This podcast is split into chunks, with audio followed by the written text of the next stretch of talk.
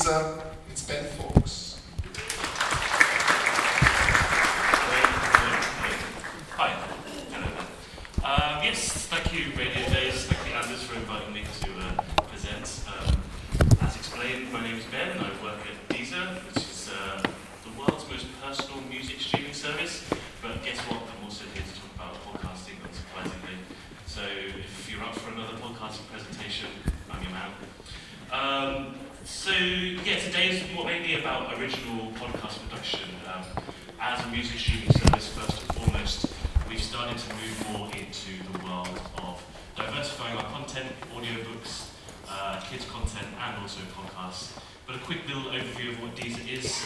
Um, we are a music streaming service, as I said. We're available in over 180 countries, 14 million monthly active users, and the combination of all the music and all of the audiobooks and kids and podcast content, we have over 53 million tracks on the service. Um, so why are we doing podcasting though? Well, we think it's a really great tool for creating user awareness, whether that be great content or great content and a great host and great celebrities uh, hosting and moderating the shows.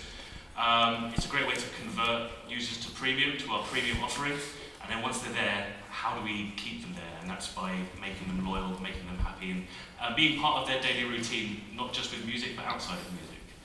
So, as an organisation, we are heavily committed to the idea of original podcast production and maybe even further, just original productions in general, whether that be audiobooks and so on and so forth. But the, for the moment, we've done over 30 shows across the UK, France, Germany, and uh, Brazil. Um, since, I mean, I started at Deezer Germany in 2016, but the majority of these shows have been around for about a year now, just, just over a year.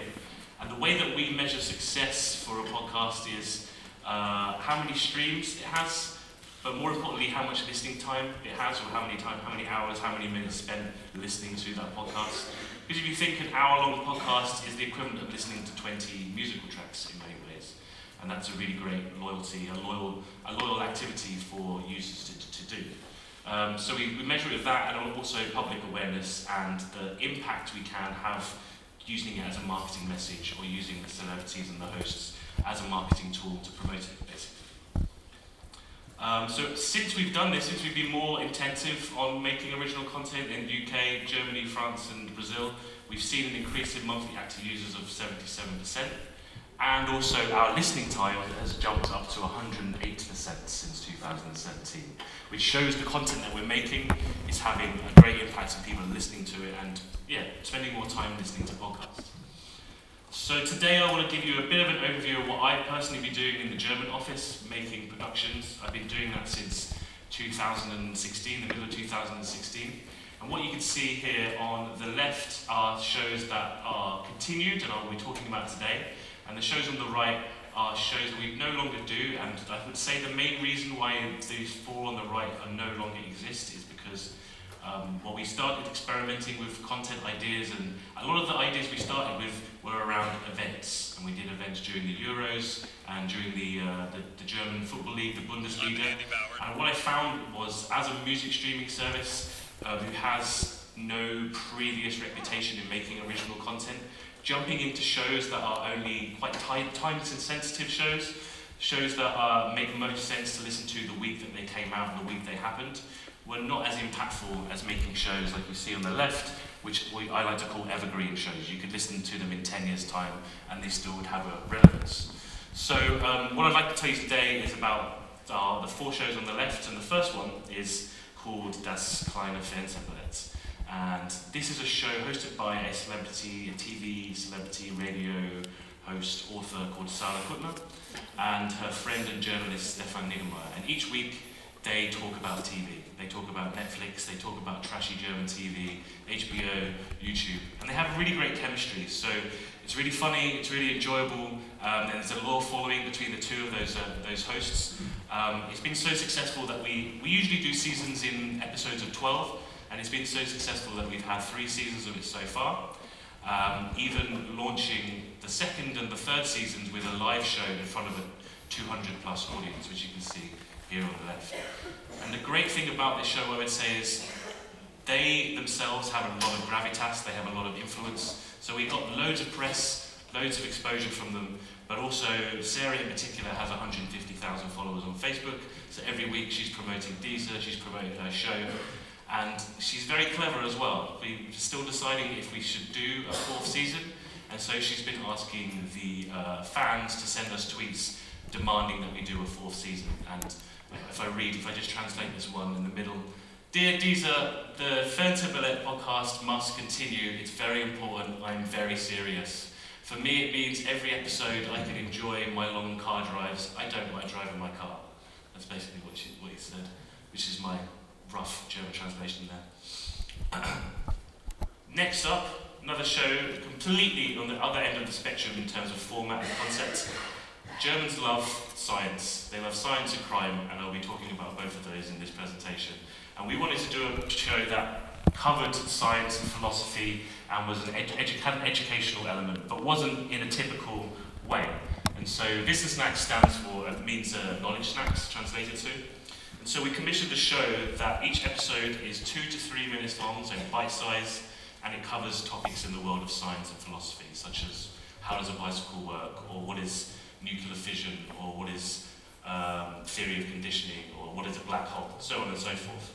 And this has been really, really successful for us, so much so that we, we started uh, dabbling with the idea of also sharing our shows to Apple, to iTunes.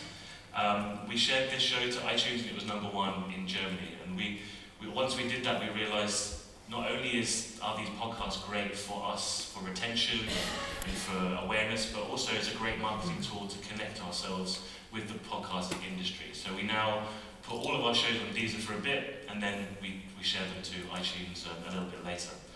Um, one other great thing about this show is it can be very seasonal. So we've done a, a series of episodes focused on Christmas. So each episode, different topic about Christmas themes. And tomorrow we'll be launching a World Cup um, Wissen Snacks as well, which will be 26 episodes um, all about football, the history of football, the science, so on and so forth. Um, and like I said, Germans also love crime, so we also started a crime show, but we did want to do it in a different way than the typical sort of format. And so we thought, how could we do that? How could we make this a different type of crime series? And so what we did was we hired a studio that came up with an idea to tell each story from the perspective of a fictitious character who was there, so to speak, and then intersplice that with interviews with policemen and witnesses and psychologists and forensics who actually were involved in the crimes. Um, so this is this is narrated by the voice of Johnny Depp for Germany. His name is David Nathan, and each episode he plays a character that explains the story of the, of the crime from his perspective. Uh, it's been really great. We've done two seasons. We're about to commission the third season. Each season has eight episodes. Um, and we also use it as a great way to market to our free users that they should convert to premium users as well. So it's a great way to use different messaging to explain what Deezer is to our, to our users. And finally, um, my last successful show is um, called Mono, and it's, it's, um, it's basically, each episode features a, what I like to call an atypical member of modern German society. So we have the likes of a guy called Ward, who is a refugee from Syria, who has moved to Germany and is now married to a German woman. Um, we have a character called Seyran who opened the first mosque in Germany where all genders, races, and sexualities can worship together. And so each episode is them telling their story, first person narrative, just one voice, tiny bit of sound design, usually 15 to 20 minutes long. And now I, I realise that's probably not the easiest, most entertaining, in inverted commas, uh, podcast to listen to, but it has a lot of relevance, and I think from a documentary perspective, it's it's really I knew if we just launched this completely on our own, it may not have been as successful as I'd like to have been. So we launched it in partnership with this magazine called Stern. Um, they write an article each week and promote the episodes. They add a journalistic legitimacy to the show, which we would never have been able to do as a music streaming service. Um, but because of it, it's been really, really, really successful and we're considering a second season.